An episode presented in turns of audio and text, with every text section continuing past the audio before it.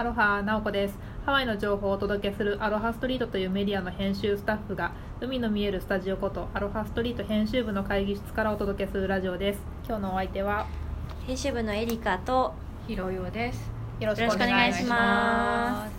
今回のラジオは前回の続き、えーハワイの引っ越し事情エリカちゃんのねエリカちゃん、はい。まだネタがあるぞということで。まだネタがあります。聞いてほしいです。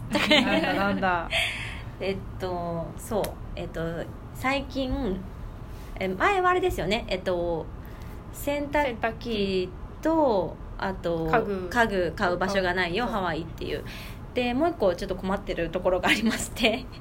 あの引っ越した当初はあのその私の住んでるコンドがすごいお年寄りばっかりでうん。すごい静かだったんですよ、うんうん。ですごいそこがいいなと思って気に入ってたんですけどなんか数日後引っ越してから数日後に上からの音がすごい気になるようになってきてうん。そうだから多分静かだからこそ余計響く音みたいなのがあって、でそれがあのぜひとも聞かせたいぐらいのあの、ね、すごいユニークな音でカランコロコロコロコロコロコロコロカランコロコロコロコロコロコロっていうのが ずっと続くんですよ。でこれが例えば朝とかうん。昼だけならいいんですけど、うん。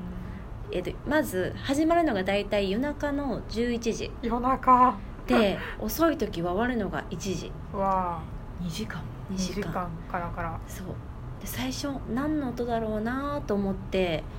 でもなんかねボールが転がってるんですよちっちゃい。あってことはあゴルフしてんなパターの練習？2時間も？いやそれが私は分かんないんですよ。そんなに練習するしてるのかもしくはなんか違う音例えば子供がボールとかで遊んでるのかなとかいろいろ考えたんですけどでもやっぱり音のその何ていうか出方が一定なんですよ。でゴルフにしか思えてなくって、でまあ1週間我慢しました寝不足ですよね、でうん。私ひろさんには毎朝来て愚痴ってたんですけど 聞いてくださいよみたいな感じで。でこういう時ってなんか私日本でも一人暮らししたけどこういう悩みってあんまりなくって、うん。でまたハワイってなるとちょっとどうしていいか分かんなかったんで、えっと、とりあえずそのコンドミニアムに詳しい元あのコンドミニアムでマネージャーをしてた、あの方に聞いたんですよ。知り合いの方に、そしたらそういう時はあなたが、えっと、家賃を払っている、えっと、プロパティマネージャー要はその不動産管理会社。管理会社のに、えっと、その問題を報告してで彼らが解決すべきだって言われたんですよ。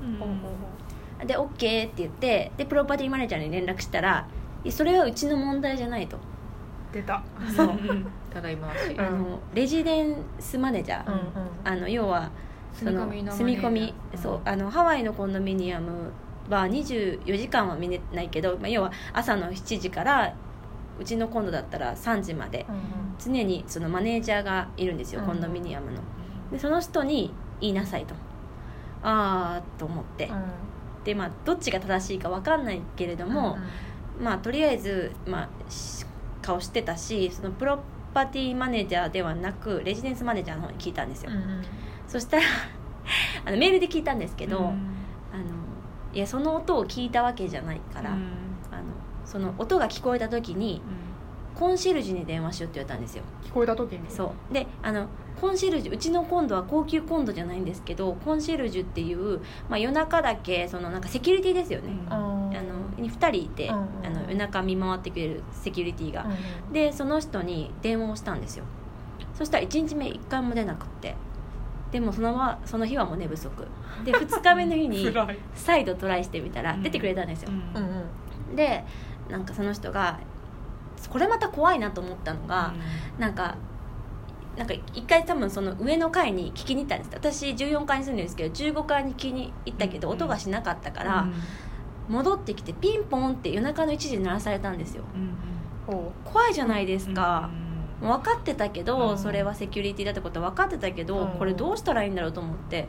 でもあまりにもうるさいからもうドアを開けて入ってもらって、うん。はいはい入ればしなかったかな。ドアのそばで聞いて「え音なんか聞こえないよ」って言われて、でも次の瞬間「シッ」って言ってうん「聞いて」って言ったら、カランコロンコロンコロンコロンコロンって聞こえたんですようわこれはうるさいねって言ってお。でもう一回上に行ってくれて、でそこから私その自分の部屋に待ってたんですけど、もう5分もしないうちに静かになったんですよ、おああ言ってくれたんだと思って、うん。でもその後の報告は一切なし。でどうなったんだろうなと思って1週間でも何も聞こえなかったから、あこれ解決されたなと思って、うん。そしたらまた最近 音が鳴り出したんですよ でもうこれ12時以降にまで続いたら電話しようまたって思ってうん。電話したんですよ、うん。そしたらまた同じそのセキュリティで,、うん。でセキュリティが「ああまた?」みたいな、うん。ででこないで私がその電話で「いやこないだってちゃんと言ってくれたの?」って言ったら「あ言ったけど上の人は知らないって言ってた。僕たちじゃないよって言ってた」って言って「えでもね」ってその日からあの止まったんだよって音がって言ったら「あじゃあ彼らかもね」って言ってて「もう一回言いに行ってくる」って言って。でもう一回言いに行ってくれて。そしたらまた止まったんですよ。彼らだと思うんですけど、起きてるもんねそう起きてる。でそこから今またちょっと聞こえなくなってきたんで、うそうだと思うんですけどなんかそういう問題が要はなんだろう。私日本でも経験してないしこっちもハワイだからなんかあんまりね言い過ぎてうん。いざこざになるのも嫌だから、ん。なんかどうしたら正解なのかなって今今ちょっと解決しつつあるからいいけど、うん。これまた始まってきたらまた電話して言ってもらってっていうのが続くのかなってちょっと心配。なんかその可能性はあるよね、うん。その上の人のモラルにうん。こう、そうそうそう。なんていうの委ねるしかないっていう部分はあるけれども、うん。でもにでも日本もなんかアパートとかだったら、うん。よくあの子供の夜泣きとかで、うんうんうん。あの緊張トラブルになる人とかがいたりとか、あとあのなんだろう音楽やってる子とかはうんちょっと音楽かき鳴らしてしまったがゆえになんかそう隣の人から壁ドーンみたいなのされてあなんか壁が曲がったみたいな、ええー、そんなドーンしたんだ。私ね壁が湾曲した瞬間見たことある。へえ？え？って。なんか私たちそんなに騒いでたわけじゃないんだけど、うん。なんかこう話してる声がやっぱりなんか学生向けのアパートだからちょっと薄かったんだろうね、うんで隣の人の激励に触れてしまって バーンって音鳴ったなと思ったら瞬間に目の前にこう湾曲した壁がポンって出てきて。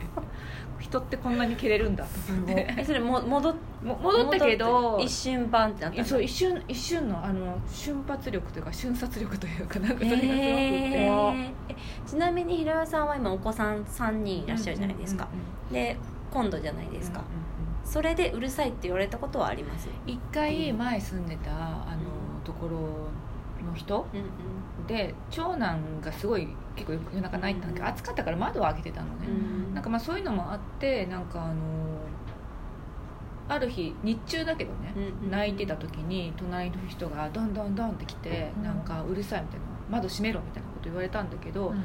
まあまあそれはしょうがない。うんうん。でも私たちもまあ一応言ってるしとかって思ったんだけど、うん。そのその後にその人が「君のとこの息子は問題があるはずだ」違う問題に発展してる。そうそうそううちの子はこんなに泣かなかった おおじいさんみたいな人なんだけどでうん。ちょっとなんかすごいクレーマーみたいな人ですごい前から嫌いだったんだけど 前から嫌いだったしそれでなんかまあ、まあ、うるさいというのはしょうがないからうん。閉めようと思った。し、うん。それその後窓閉めたからうん。あれなんだけど、それなのになんか人の子のことをなんか病気扱いして、ね。うん。でもその人弁護士なの、その人そんなこと言ってアメリカでねそういうこと言っちゃダメですよね。そうまあ日本でもそうだけど。そうなの。でもうちの子はそんなことがなかったから、君ん。とこの子は絶対病気のはずだからあの病院に連れて行けって言われて、へー。私もうカッチンってきて、うん。